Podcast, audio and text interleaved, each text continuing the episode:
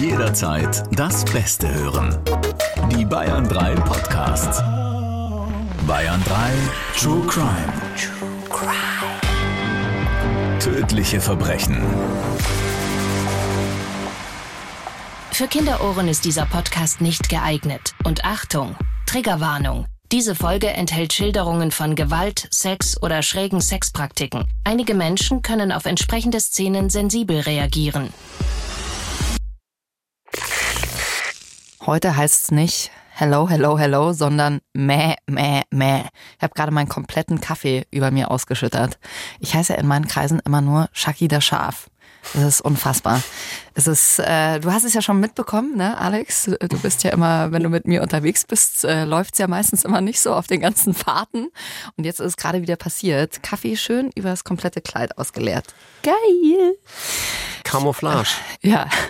Hey, wir hoffen, ihr hattet ein schönes Weihnachtsfest. Euch geht's gut. Wie war's bei dir, Alex? Ähm, ja, der übliche Wahnsinn kann man sagen. Ne? Es ist ja immer doch zeitlich streng getaktet. Und jetzt bin ich eigentlich froh, dass wir ein wenig entspannen können. Aber ein Auftritt steht ja in diesem Jahr noch aus, nämlich in Landsberg. Das heißt, ich freue mich auf ein volles Haus Mhm. und ich glaube, wir werden dann noch mal ein letztes Mal die Bühne so richtig rocken. Aber hallo. Vielleicht lasse ich mir auch noch die ein oder andere kleine gemeine Überraschung für dich einfallen. Gott, ich habe Angst. Für alle, die jetzt gerade erst dazukommen und sagen, Hä, über was reden die eigentlich? Wir sind das ganze Jahr auf Tour gewesen in 60 verschiedenen Städten. Ich muss irgendwann nochmal die Kilometer zusammenrechnen, die wir da runtergefahren sind. Sonst sind wir ja dann auch nächstes Jahr wieder auf Tour. Also wir haben da wirklich ganz viele Stationen, sind in ganz Bayern unterwegs. Berlin, Stuttgart, also auch außerhalb Bayerns. Wollen mal gucken, dass wir auch zu euch nach Österreich und in die Schweiz mal einen kleinen Ausflug machen. Alex, wenn wir das Jahr mal ganz kurz, bevor wir in unseren zweiten Teil von unserem Weihnachtsmord einsteigen, so ein bisschen Revue passieren lassen, was waren so für dich die Highlights? Ja, das ist ja eine Fangfrage par excellence. Natürlich die Tour und die Show mit dir. Was sonst? Na und dann klar. kommt erst mal lange, lange nichts. Ja, lustig. Bei mir ganz genauso. nee, aber ernsthaft privat, gab es irgendein Highlight? Ach, du willst mich doch nur wieder aushorchen hier. Natürlich. Nee, nee, mein Highlight sind immer die Shows mit dir. Vorher, nachher, dazwischen, einfach alles. Übrigens, ihr fragt mich ja immer, gab es schon den ein oder anderen Erfolg bei der Vermittlung von unserem smarten, gut aussehenden Dr. Alexander Stevens? Und ich würde sagen, es gibt einen kleinen Teilerfolg, oder? Ist das so? Also ich, ja, es, es gab da jemanden, der hat dich schon so ein bisschen interessiert. Da hat Alex dann danach gemeint, die hat uns hier eine Karte mitgebracht zur Live-Tour und jetzt weiß ich gar nicht, wie die heißt. Die fand ich ganz gut. Vielleicht fühlt sie sich ja angesprochen. Dann äh, kann sie dem Alex ja vielleicht nochmal auf Instagram schreiben. Gut, dann äh, lass uns doch zu unserem Fall kommen. Da haben wir euch letzte Woche ja so ein bisschen in der Luft hängen lassen. Das ist jetzt Teil zwei unseres Weihnachtsmordes. Wenn ihr da jetzt gerade reinkommt, vielleicht hört ihr doch tatsächlich nochmal die letzte Folge als erstes. Wir fassen es aber für euch jetzt hier auf jeden Fall nochmal kurz zusammen. Alex, worum geht's in diesem Fall aus Gütersloh? Bruder und Schwester, beides Rentner, wohnen in einem luxuriösen Haus in Gütersloh und werden brutalst ermordet, aufgefunden, ausgerechnet am ersten Weihnachtsfeiertag. Die Leichen werden von der Tochter und deren Lebensgefährten entdeckt. Und als die Polizei dann das Haus stürmt, bemerken sie Gasgeruch und das Haus steht unter akuter Explosionsgefahr. Was relativ schnell der Polizei ins Auge sticht, ist, dass es gleich mehrere Motive für diesen bestialischen Mord gibt, aber eine, was das Motiv angeht, allen voran heraussticht, nämlich Vicky, denn die erbt von den beiden Getöteten ein Millionenvermögen. Und bei der Befragung haben sich Vicky und Florian ja dann auch noch in Widersprüche verstrickt. Das ist also Stand der Dinge aus unserer letzten Folge. Ihr habt euch wahrscheinlich über die Woche auch schon ein paar Gedanken dazu gemacht. Hat Tochter Vicky vielleicht zusammen mit ihrem Lebensgefährten Florian ihre Mutter und ihren Onkel aus Habgier getötet? Oder war es ein anderer, den wir bis jetzt noch nicht auf dem Schirm haben? Viele spricht ja für Vicky, ob das jetzt der Overkill ist oder die Widersprüche während der Vernehmung und auch das Geld, das am Ende ja auf ihrem Konto gelandet ist. Jetzt kommt aber das große Aber, Alex. Die beiden wurden nicht festgenommen. Richtig, denn Widersprüche allein machen ja noch keinen Täter. Und wer schon mal selbst in einer polizeilichen Vernehmung war und sei es nur als Zeuge, der weiß ja, dass man immer so ein bisschen nervös ist. Generell, wenn man mit der Polizei zu tun hat. Du hast das ja auch schon gesagt, Chucky. Also selbst wenn du dir gar nicht zu Schulden kommen hast lassen und in einer Verkehrskontrolle bist, irgendwie hat man immer so ein leicht mhm. schlechtes Gewissen. Ja. Ne? Warum auch immer. Ja? Also von der Nervosität alleine kann man natürlich nicht auf eine Täterschaft schließen. Und auch die Widersprüche können durchaus dadurch zustande kommen, dass man halt sehr nervös ist und dann vielleicht auch Dinge durcheinander bringt. Jedenfalls kann man darauf nie und nimmer eine Anklage stützen, geschweige denn ein Urteil. Und das muss man sowohl Vicky als auch den Lebensgefährten wahrscheinlich wiederum zugute halten. Wir hatten ja eingangs erwähnt, dass das Haus unter akuter Explosionsgefahr stand und wären sie die Täter oder hätten mit der Tat irgendwas zu tun, dann hätten sie das wahrscheinlich gewusst und hätten sich mitnichten einer solchen Lebensgefahr ausgesetzt. Das wäre ja eigentlich schön blöd gewesen. Definitiv. Und noch dazu kommt ja, dass die beiden ein wasserdichtes Alibi hatten. Dazu kommen wir gleich. Wir hören gleich rein in Teil 2 unserer Geschichte. Zuvor noch, Alex, von welchem Tatzeitpunkt ist die Polizei denn ausgegangen? Den Tatzeitpunkt konnte man relativ genau eingrenzen. Zum einen hatte man die Rechtsmedizin, die schon angegeben hatte, dass die Tat zwischen Heiligabend 16 Uhr und den frühen Morgenstunden des ersten Weihnachtsfeiertages stattgefunden haben musste. Aber die Polizei konnte das noch viel genauer eingrenzen, denn um 15.30 Uhr waren die Rentner noch mit ihrem Hund Gassi gehen gesehen worden und um 19 Uhr waren sie noch im Internet eingeloggt. Das heißt, frühestmöglicher Tatzeitpunkt kann erst ab 19 Uhr gewesen sein. Und damit war wohl relativ schnell klar, warum es Vicky und Florian nicht gewesen sein konnten.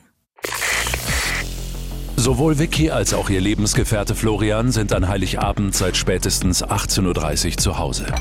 Sie essen gemeinsam mit dem elfjährigen Sohn Simon und Florians Schwester Stefanie zu Abend. Danach gibt es Bescherung und danach lassen die vier den Abend noch gemütlich zusammen ausklingen. Sowohl der elfjährige Simon als auch Stefanie geben später bei der Polizei klar zu Protokoll, dass Vicky und Florian am Weihnachtsabend durchgehend mit ihnen zusammen gewesen seien. Und auch am nächsten Morgen ist Vicky zunächst zu Hause. Zusammen mit ihrem Sohn und Stefanie bereitet sie im Laufe des Vormittags den Weihnachtsbraten vor.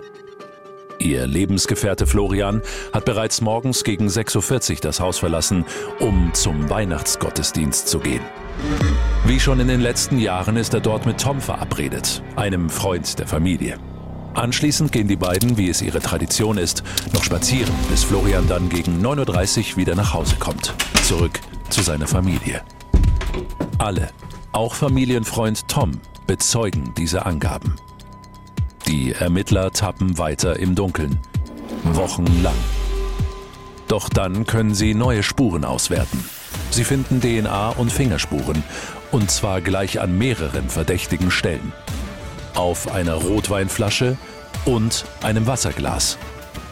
Aber auch auf der Wange von Vickys Mutter, unter einem ihrer Fingernägel und unter einer Kralle des Hundes. Und es ist immer wieder die gleiche DNA. Was die Ermittler aber am meisten überrascht, es ist nicht die DNA von Vicky oder Florian. Es ist nicht die DNA von Vicky oder Florian. Und damit stellt sich die Frage, von wem ist diese DNA?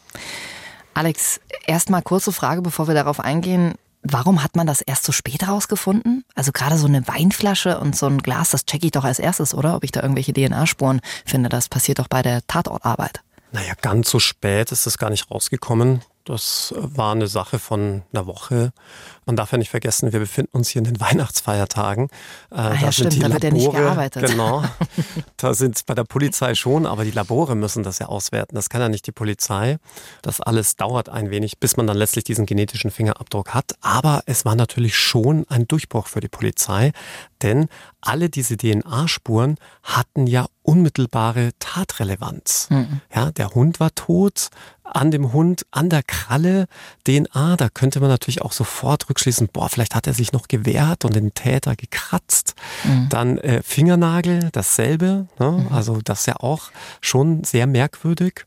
Dann und, an der Backe von Vickys Mutter? Genau, aber dann auch noch eine Art Bestätigung für die Ermittler, die sich ja gefragt hatten, wie ist der Täter da reingekommen? Er hat sich ja offensichtlich nicht gewaltsam Zutritt verschafft und dann würde diese Bewirtungssituation, dass wohl dem Täter hier Wasser angeboten wurde, dass der vielleicht sogar ein Mitbringsel hatte, ich sag nur Stichwort Wein, ja, mhm. sich so total einfach erklären, wie der Täter ins Haus gekommen ist und wie die Tat dann wohl abgelaufen ist. Man hat sich also gefreut, es gab eine DNA-Spur, aber es gab auch ein großes Problem mit dieser DNA-Spur. Ganz richtig, es gab nämlich keinen Treffer in den Datenbanken. Hm. Und man hatte nicht nur die Deutschen Datenbanken bemüht, also die beim Bundeskriminalamt hinterlegten DNA-Daten aller schon erfassten Straftäter, sondern auch in ausländischen Datenbanken. Wir wissen ja, die Polizei schloss ja immer noch nicht aus, dass das Ganze eine Einbrecherbande auch gewesen sein könnte, zumal es ja schon Einbrüche gegeben hatte. Und vielleicht gab es ja im angrenzenden Ausland einen DNA-Treffer, aber auch da nichts. Also, ähm, wir haben hier in unserem Fall ein Problem. Diese DNA-Spur hat zu keinem Treffer in der Datenbank geführt. Dann fragt man sich natürlich, in welche Richtung könnte man ermitteln? Wer könnte denn da theoretisch von Vickys Mutter und dem Onkel reingelassen worden sein? Und da hatte ausgerechnet dieser dubiose Geschäftsmann, wir erinnern uns, diese Medienfirma, in die Vickys Onkel so viel Geld investiert hatte, ausgerechnet der hatte der Polizei eigentlich den entscheidenden Tipp gegeben. Der hatte nämlich gesagt, dass sich Vickys Onkel bei ihm unlängst darüber beschwert hätte, dass so viele Patienten unangekündigt bei Vickys Mutter auftauchen würden auch zu Unzeiten, auch abends. Mhm. Und dann zählte die Polizei eins und eins zusammen. Na was, wenn ein vielleicht auch unzufriedener Patient ausgerechnet am Heiligabend vor der Tür von Vickys Mutter stand oder sie ihn vielleicht sogar Wirsch abgewiesen hat und er dann durchgedreht ist. Hm. Ja, ich glaube, da werden jetzt alle Ärzte, die uns zuhören, gerade nicken und sagen, mm, ja, das kennen wir. Diese Anrufe, du, ich glaube, ich hab da was, kannst du dir das mal anschauen? Ja, und das ist egal, ob das dann Heiligabend ist, äh, Silvester oder auch im Urlaub. Ja, und da kommt natürlich jetzt plötzlich eine riesengroße Personengruppe in Frage. Ne? Also die erstmal alle zu durchleuchten, diese ganzen Patienten, die Vickys Mutter da hatte, da braucht man ja auch erstmal ein bisschen. Gleichwohl, muss man sagen, war Vickys Mutter sehr organisiert organisiert und hatte alle ihre Patienten in Karteikästen angelegt, sodass die Polizei eigentlich nichts anderes tun musste, als alle Patienten von A bis Z durchzugehen, zu vernehmen und bei der Gelegenheit auch alle mal gleich nach einer freiwilligen DNA-Probe zu fragen. Und das hm. ist im Übrigen auch ein alter Ermittlertrick. Denn Derjenige, der nichts zu verbergen hat, wird in der Regel auch mit einer freiwilligen DNA-Probe einverstanden sein. Wohingegen diejenigen, die sagen, nee, was, meine DNA wollen Sie, kriegen Sie nicht, die sind dann erstmal hochverdächtig. Hm. Aber auch da sind sie nicht wirklich weitergekommen, denn jeder Patient hat ganz anstaltslos seine DNA-Probe abgegeben. Hm. Trotzdem sind die Ermittler dann auf eine Person gestoßen, da haben sie nochmal ganz genau hingeschaut. Zumindest eine Person, der sie schon begegnet waren. Denn unter den Patienten war auch Tom. Wir erinnern uns, derjenige, der Vickys Lebensgefährten für den ersten Weihnachtsfeiertag in der Früh ein Alibi gegeben hatte. Mit diesem Tom will ja Florian zur Christmesse gegangen sein. Und das war ja schon irgendwie auch ein Zufall. Dieser Tom war nicht nur Patient von Vickys Mutter, die Ermittler haben auch noch eine Sache rausgefunden. Da haben sie sich gedacht, Mensch, das ist jetzt aber ein großer Zufall. Kann man so sagen, denn Tom war vom Beruf Gas-Wasserinstallateur. Und du hast es ja schon in der letzten Folge gesagt, an diesem Gasherd hat jemand rumgefummelt, der sich damit auch wirklich auskennt ja nicht nur auskennt, sondern das war wirklich professionell gemacht, denn an den Teilen, an denen da rumgefummelt worden war, also um es nochmal explizit zu nennen, an einem Gasblindstopfen, das machen eigentlich wirklich nur die Profis, die Fachmänner, weil es eben so gefährlich ist. Und relativ zeitgleich mit dieser Erkenntnis gab es dann einen Anruf aus dem Labor. Und was gab es da für eine gute Nachricht für die Ermittler? Es hatte einen DNA-Treffer gegeben. Also irgendjemand aus der Patientenkartei war diejenige Person, die die DNA an Kralle, Fingernagel, Wasserglas und Weinflasche hinterlassen hatte. Ja, und jetzt dürft ihr dreimal raten, wer das war. Es hat für die Ermittler alles perfekt zusammengepasst. Er ist Gasinstallateur, er hat einen Bezug zu Vicky und zu Florian gehabt und es war tatsächlich seine DNA. Alex, wir haben ja vorhin drüber gesprochen. Tom hat ja einfach so seine DNA abgegeben, war null auffällig, also ganz schön abgebrüht in dem Moment, oder? Ja, aber das hat man relativ häufig, auch bei diesen sogenannten Massentests, dass dann auch entsprechender Druck von der Polizei aufgebaut wird weil ich ja eingangs erwähnt hatte, derjenige, der dann keine DNA abgibt, macht sich ja besonders verdächtig. Mhm. Obwohl man ja überhaupt nicht dazu verpflichtet ist und das auch nur mit einem richterlichen Beschluss geht, wenn man das nicht freiwillig tun will. Aber um nach außen hin den Schein zu wahren, bleibt ihnen oftmals gar nichts anderes übrig, selbst den Tätern, die dann auch wissen, dass sie die Täter sind, diese DNA abzugeben. Und ich weiß nicht, was die sich dann dabei denken. Dass sie dann einfach hoffen, wird schon irgendwie gut gehen oder vielleicht kann ich noch flüchten. Oder aber sie sind trotzdem gänzlich unverdächtig und es lässt sich durchaus plausibel erklären, warum deren DNA dort ist. Das alles können Erklärungsansätze sein. Man hat also diesen DNA-Treffer und im ersten Moment würde man davon ausgehen, okay, jetzt sofort äh, mit Blaulicht zu ihm, er wird festgenommen. Aber in diesem Fall haben die Ermittler anders gehandelt, Alex. Die Ermittler haben sich eines alten Tricks beholfen. Denn man hatte jetzt folgendes Problem. Zwar gingen die Polizisten davon aus, dass Tom der Doppelmörder sein musste. Immerhin hatte man ja seine DNA an entsprechend tatrelevanten Gegenständen gefunden. Umgekehrt hatte er aber überhaupt kein Motiv. Warum zum Teufel hätte er das Rentnerpaar umbringen sollen? Das Motiv, das hatten Florian und Vicky. Und um die zusammenzubringen, hat man diesen DNA-Treffer noch nicht öffentlich gemacht, sondern hat sowohl die Telefone von Tom als auch von Vicky und von ihrem Lebensgefährten Florian abgehört und der Presse mitgeteilt, dass man DNA an der Weinflasche gefunden hätte, um genau jetzt die drei Tatverdächtigen zu ködern.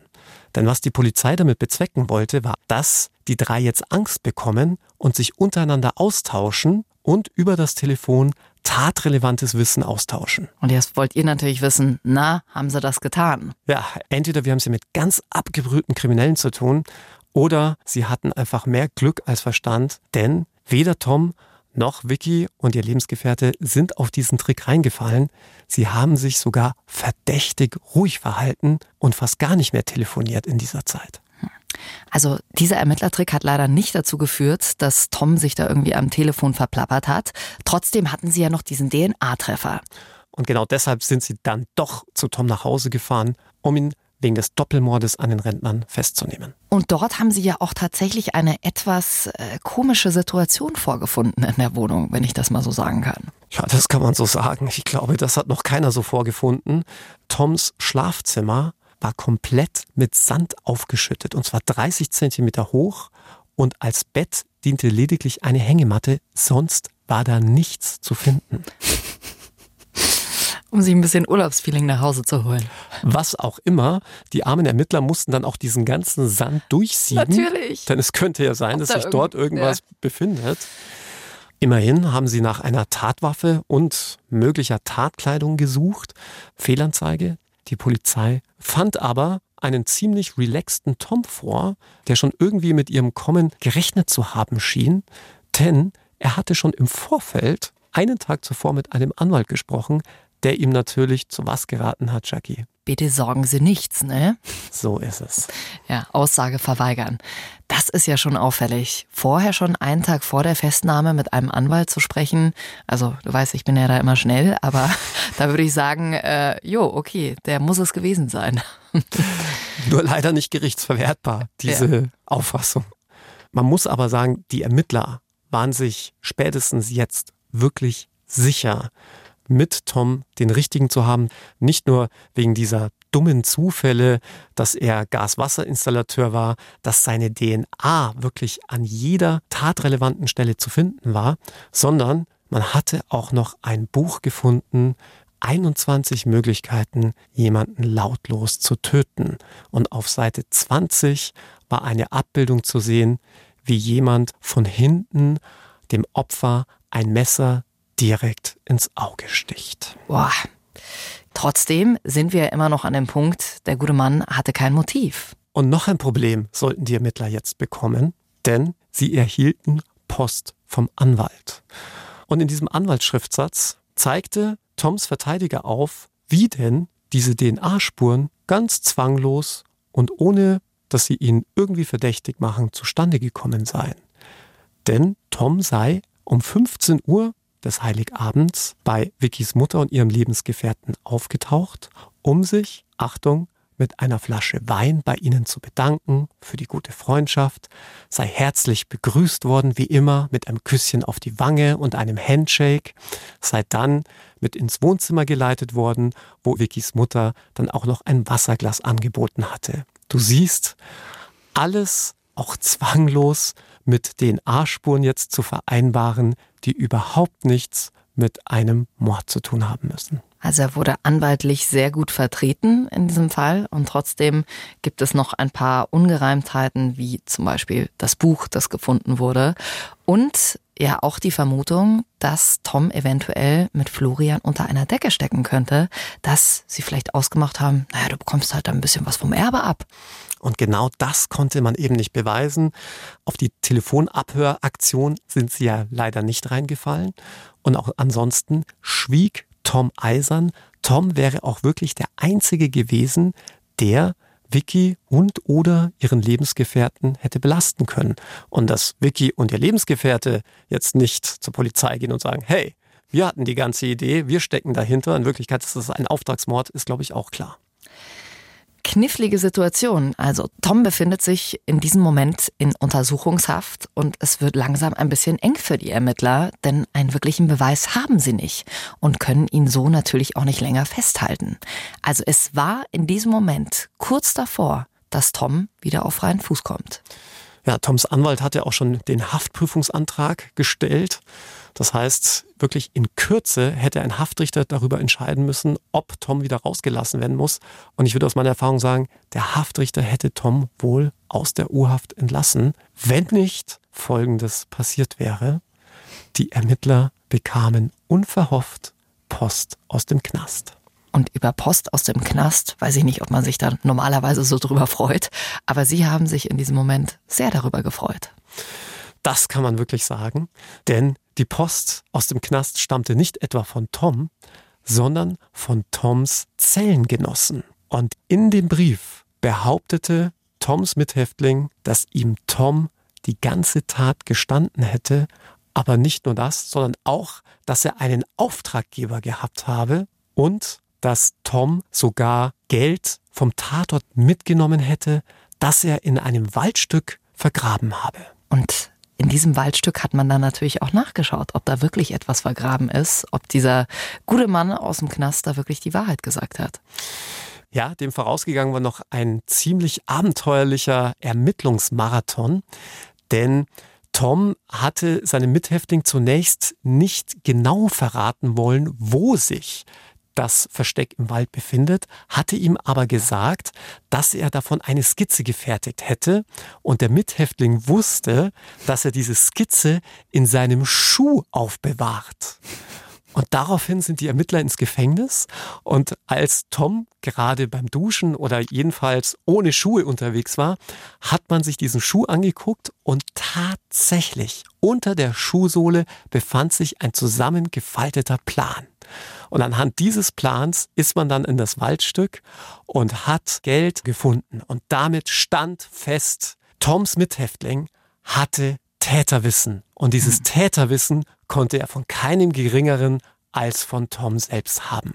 Und in diesem Fall freut es einen natürlich, weil man weiß, okay, yes, er hat sich verplappert, super, wir haben den richtigen, man kann ihn verurteilen. Auf der anderen Seite denke ich mir immer, wie kann man so dämlich sein und sowas dann erzählen? Es ist der Klassiker schlechthin. Tom war als, ich sag's jetzt mal politisch unkorrekt, aber so war es nun mal, Oma-Mörder im Knast verschrien. Und die Oma-Mörder, die sind in der Knasthierarchie ungefähr auf derselben Stufe wie Kindermörder und Vergewaltiger. Das heißt, Tom musste im Knast um sein Leben fürchten.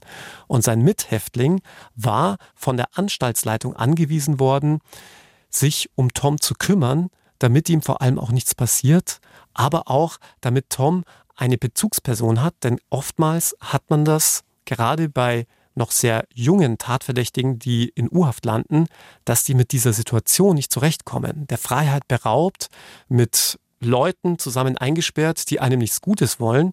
Und nicht selten wollen dann diese Tatverdächtigen ihr Leben beenden. Und damit das nicht passiert, wurde Tom dieser Mithäftling zugeteilt. Und zu diesem Mithäftling hatte Tom dann einfach ein sehr gefestigtes Vertrauen. Mhm. Und man könnte natürlich jetzt auch sagen, boah, krass, dass dieser Mithäftling dann Toms Vertrauen so schamlos ausgenutzt hatte. Man hat den Mithäftling natürlich auch genauestens befragt. Stichwort Gegenleistung vom Staatsanwalt, ne, dass mhm. du jemanden hinhängst, damit du irgendwie weniger Knast bekommst.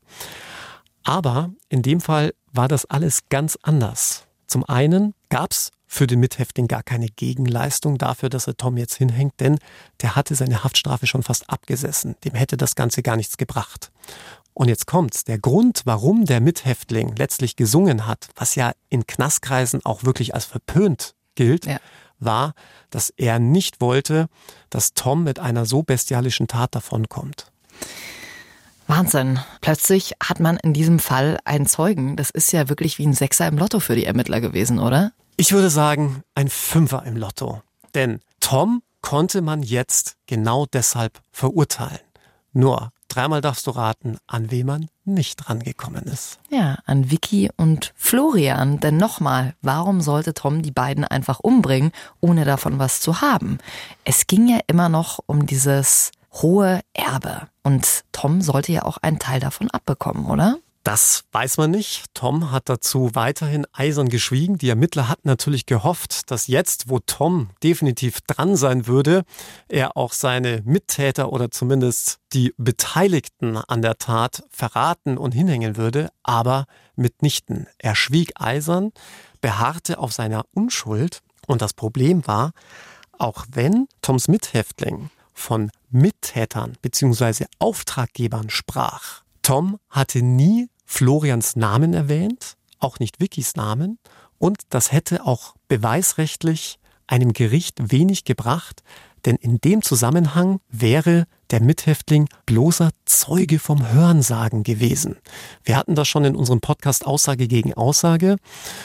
Zeugen vom Hörensagen haben keine unmittelbaren Wahrnehmungen einer Tat, sondern bekommen diese nur über Dritte berichtet.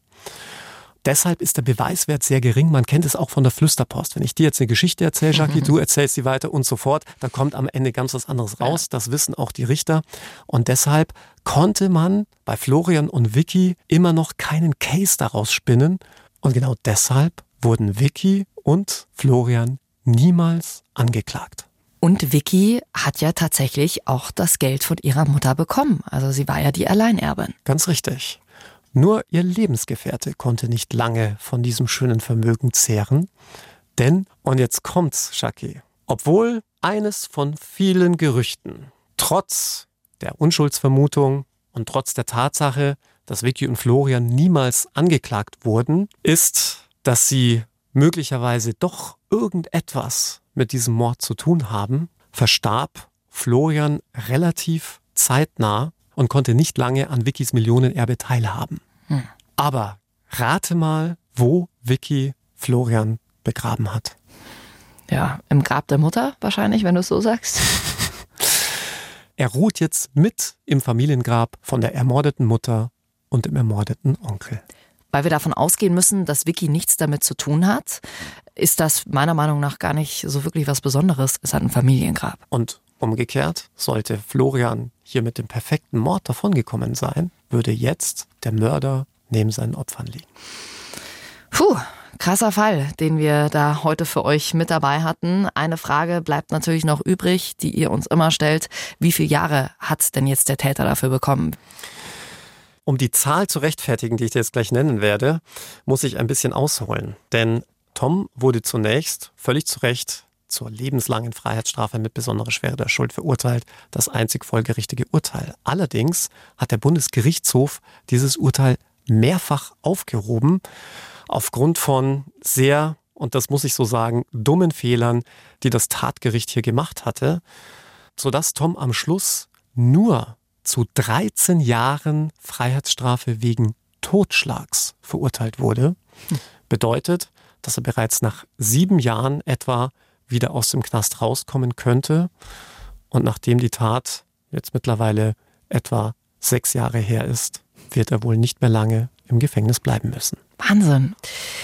Welche Fehler da seitens des Gerichts gemacht wurden, darüber sprechen wir in unserer Follow-up-Folge. Wir werden nämlich ganz bald einen ganz anderen Bekannten, ihr kennt ihn vielleicht auch, True Crime Podcaster hier bei uns haben, Philipp Fleiter kennt ihr von dem Podcast Verbrechen von nebenan.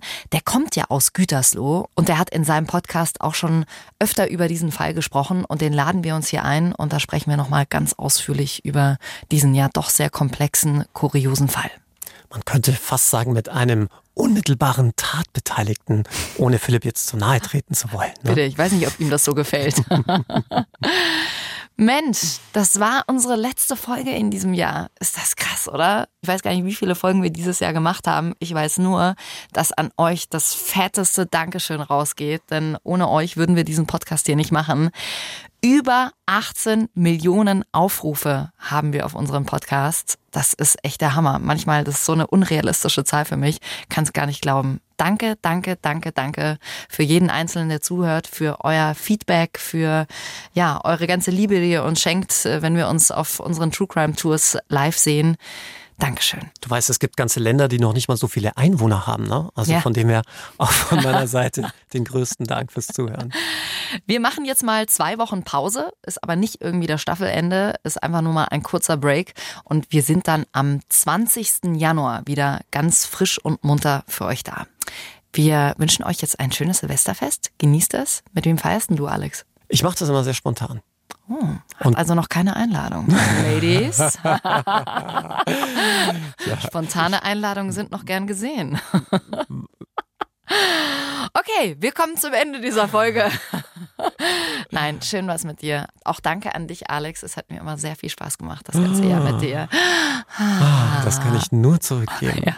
Und ein fettes Danke muss auch mal raus hier an unsere ganze Podcast-Redaktion, die hier im Hintergrund sitzen und die das überhaupt erst möglich machen, dass wir diesen Podcast hier ja wöchentlich raushauen können. Auch an euch ein ganz großes Dankeschön.